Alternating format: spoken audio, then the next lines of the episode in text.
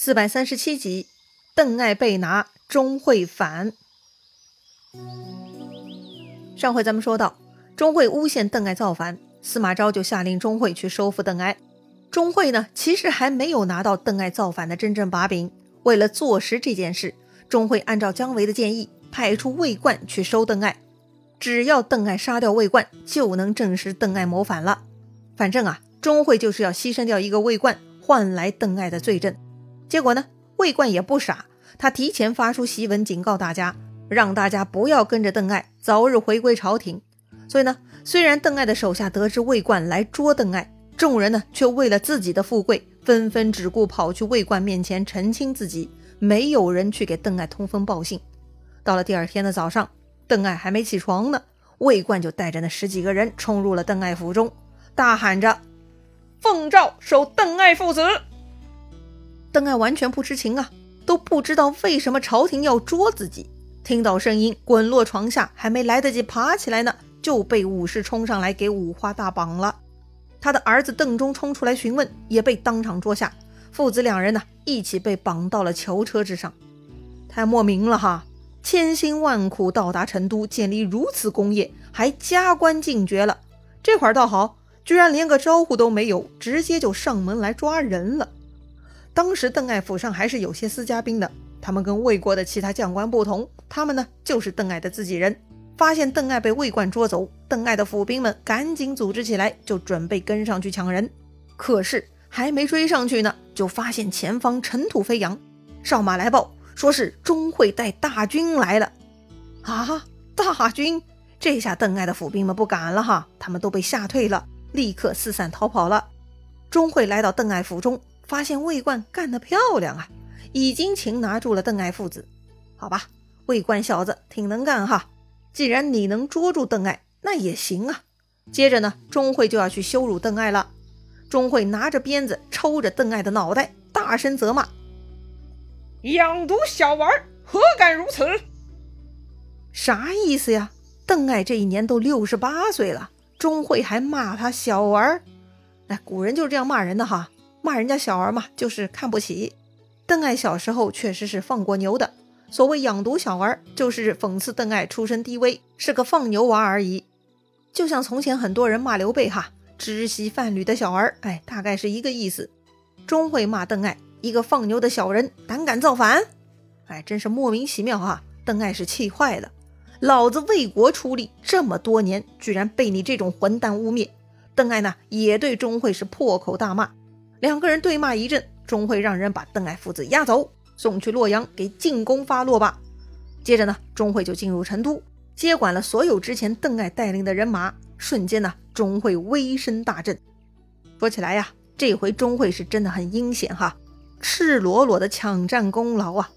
当然，促成这种龌龊事件的背后推手是极其恶毒的司马昭，以及努力破坏魏国的姜维，还有心胸狭窄的钟会本人哈。可悲的呢，就是邓艾了。他翻越摩天岭的创举，那是军事奇迹。如此奇妙的胜利，确实令人兴奋。但正是这种了不起的胜利，让邓艾冲昏了头，放松了警惕，太过放飞自己啦。他以为的为国家利益做事，其实呢，只是实现自我，却忘记了自己仍处于等级制度之中，头上那是有老板的呀。也不知道这个时候他能否想起自己翻越摩天岭的时候看到的那段诸葛亮留下的碑文呢？二世争衡，不久自死，说的就是邓艾跟钟会的斗争，很快就要死的呀。其实呢，诸葛亮的预言很可怕哈。看到现在的司马昭举动，咱也能猜到了，钟会、邓艾谁都活不久了。不过呢，到底他们是怎么死的呢？咱们呢，接着继续读书哈。话说，钟会摘下了邓艾的胜利果实，在成都当了老大。钟会是非常爽，他对姜维说：“呀，我今天总算称心了，了了平生之愿呐。”一般人在这个时候呢，一定会出来拍马屁，趁热打铁，说些好听的话，夸赞钟会。但是姜维不同，他很有心机，他可不是真心来投降钟会的。姜维要捣乱嘛，他呢还想伺机恢复蜀国呢。所以他故意对钟会说：“昔日韩信不听蒯通之说，而有未央宫之祸。文种大夫不从范蠡于五湖，卒伏剑而死。这两个人哪个不是功名赫然？只是没有看透利害，没有及时行动啊！如今明公拿下如此功勋，威震其主，很危险呐！何不泛舟绝迹，登峨眉之岭，而从赤松子游乎？姜维这段话很高级哈，他在说什么呢？他是劝钟会隐退吗？其实呢，这就是姜维的激将法了。姜维说了两个典故。一个是韩信不听蒯通之说而有未央宫之祸。韩信咱都知道，他很厉害，为刘邦打天下立下了汗马之功。但是啊，为了韩信的利益考虑，早年他的谋士蒯通曾经劝他自立，应该要跟刘邦、项羽三分天下。韩信觉得刘邦对他不错呀，所以他没有采纳这个建议，还是跟着刘邦混。最终呢，韩信因为对刘邦的威胁太大，在未央宫被吕后给弄死了。另外一个典故。文种大夫不从范蠡于五湖，卒伏剑而死。说的呢是春秋时期跟着越王勾践的那个大夫文种，他呢是帮助勾践复国的重要力量。当年他的同事范蠡发现勾践此人薄情，在勾践成功之后呢，他就及时退出，离开了勾践。但文种不相信啊，继续辅佐勾践。最终勾践过河拆桥，猜疑文种，赐文种一把剑，让他自裁了。姜维说这两个故事呢，就是提醒钟会。功高震主，你替司马昭做事，他会过河拆桥的。这种事情历史上比比皆是，到处都是血淋淋的呀。所以呀，应该先发制人呐。但是姜维没有这么说，他反过来说，他劝钟会早早隐退，让他泛舟绝迹，登峨眉之岭，而从赤松子游。这里姜维说的赤松子呢，是传说中的神仙哈。姜维的意思是啊，钟会可以学习神仙。攀登峨眉高山，归隐山林就对了。钟会不知道姜维说的是反话，他呢很认同姜维前面说的分析。老板们都是过河拆桥之辈呀。钟会说呀：“先生所言差矣，我还没满四十岁，正是进取之时，怎能就此效仿这些隐退之士嘛？”好呀，钟会这么说，姜维就放心了。他立刻跟进说道。若是不想退下休闲，就当早图良策。这个嘛，都是明公智谋力量可以做到的，也无需老夫再说了。也是，此刻的姜维呢，也快六十岁了。钟会听姜维这么说，拍手叫好。伯曰：“知我心也。”到底钟会是什么心呢？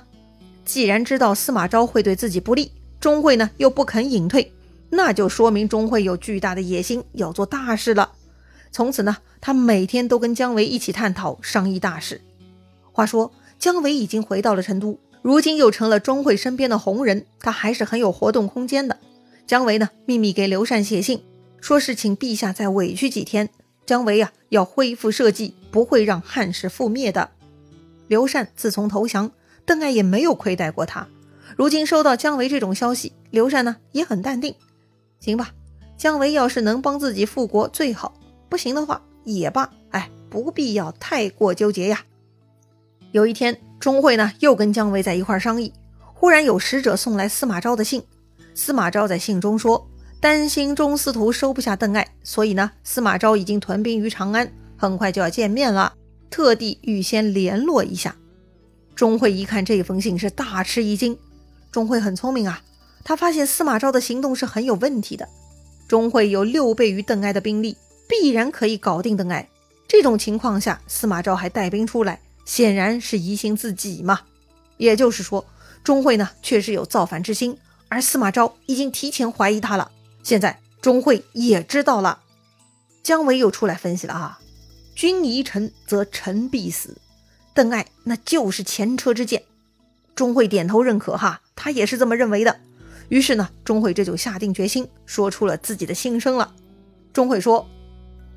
我意已决，事成则得天下，不成则退西蜀，亦不失做刘备也。意思就是呢，钟会要造反了，成功了就做天下之主；若是失败，退守西蜀，也就跟刘备一样，没啥不好。反正呢，钟会造反只有好处，没有坏处啊。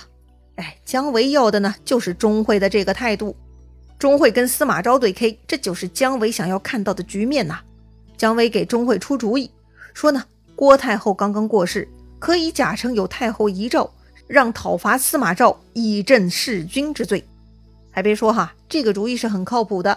曹髦死在司马昭的爪牙手里，司马昭就是罪魁祸首，弑君大罪，非常适合安给司马昭。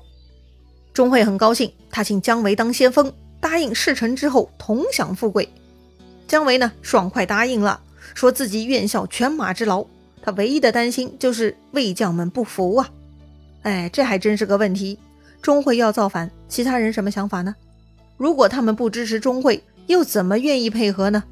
被姜维这么一提醒，钟会立刻做出决定，他准备借元宵晚宴向众将摊牌，如有不从者就杀掉。哎，反对分子一个活口都不能留。虽然钟会心狠手辣。这种主意呢，姜维也不好意思出哈。但是钟会自己这么决定了，姜维是偷着高兴啊。果然，第二天钟会是张灯结彩，大摆宴席，邀请众将领来喝酒。酒过数巡，钟会就开始演戏了。他突然拿着酒杯就开始大哭了。哎，好好的，怎么司徒哭起来了呢？众人疑惑不解呀。于是呢，钟会就拿出一份诏书，说是郭太后临死前的遗诏。因为司马昭南阙弑君，大逆无道，早晚要篡夺魏国天下，所以郭太后令钟会讨伐司马昭。钟会领命，现在就请众人一起签名，共同成就大事。也就是说呀，郭太后有遗诏给钟会了，让钟会去讨伐司马昭。现在钟会告诉大家，让大家跟钟会一起跟司马昭对着干。要知道啊，这么多年。自从曹爽倒台，曹芳被废，曹髦被杀，司马家族的力量是越来越大了。此时此刻，几乎没有人敢跟司马家族作对的。这会儿居然众目睽睽之下签名要对抗司马昭，大家完全没有心理准备呀，都怕得要命。且不论是否喜欢司马昭，只担心万一失败，自己在洛阳的全家老小、家族宗亲就完蛋了。对抗司马昭，这可不是开玩笑的事情啊！所以呢，众人一个个是惊掉下巴，面面相觑，不知如何是好。没想到这些家伙这么不给力，钟会怒了，他拔剑出鞘，恐吓道：“违令者斩！”看到钟会要杀人，大家又害怕了，吓得只能签字画押。不过呢，虽然他们在签字画押了，但看样子还是不够诚心诚意。于是呢，钟会下令将这些人囚禁在宫中，派兵严加把守。对了，现在的成都皇宫啊，就是钟会的办事衙门了。好了，钟会呢，算是开始行动了。他能成功吗？姜维还会搞些什么其他破坏呢？精彩故事啊，下一回咱们接着聊。